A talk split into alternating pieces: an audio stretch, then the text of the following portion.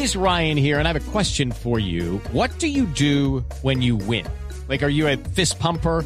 A woohooer, a hand clapper, a high fiver. I kind of like the high five, but if you want to hone in on those winning moves, check out Chumba Casino. At ChumbaCasino.com, choose from hundreds of social casino style games for your chance to redeem serious cash prizes. There are new game releases weekly, plus free daily bonuses. So don't wait. Start having the most fun ever at ChumbaCasino.com. No purchase necessary. BGW. Void were prohibited by law. See terms and conditions. 18 plus.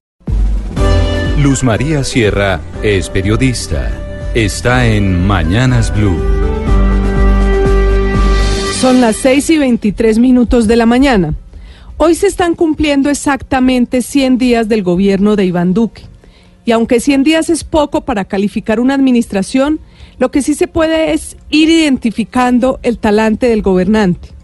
Lo bueno y tal vez lo más dominante de este arranque ha sido el espíritu conciliador de Duque, un espíritu sosegado que no es poca cosa en un país que está tratando de salir de más de medio siglo de guerra y que llevaba ocho años con los pelos de punta enfrascado en una pelea entre santistas y uribistas.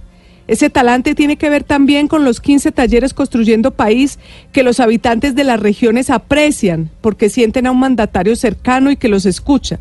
Y tiene que ver también con que, contrario a lo que muchos creían, no llegó a ser trizas los acuerdos de paz. Lo malo de estos 100 días es el manejo del Congreso. Es como si estuviera pagando la primiparada. Duque propuso tantas reformas trascendentales y tan difíciles de que sean aprobadas por el Congreso que manda a la opinión mensajes no muy buenos. Primero, que no tiene manejo del Congreso. Segundo, que va de derrota en derrota. Y tercero, pierden la gran oportunidad de demostrar que se puede gobernar sin mermelada. No entiende uno cuál es el propósito de un gobierno que sin tener mayorías en el Congreso propone simultáneamente y para aprobar en tres meses la reforma a la justicia que lleva 20 años sin poderse aprobar, la reforma política en la que incluye la lista preferente que lleva igual años sin aprobarse, el paquete anticorrupción y la ley de financiamiento. Cuatro verdaderos caballos de Troya.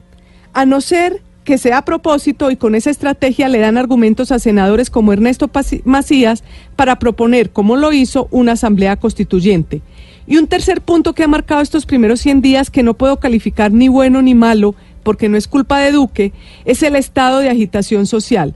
Gustavo Petro, tras su derrota en las urnas, dijo en su discurso que aceptaba la curul en el Senado no para aprobar articulitos, sino para recorrer las plazas y para movilizar a la ciudadanía. Y ahí está.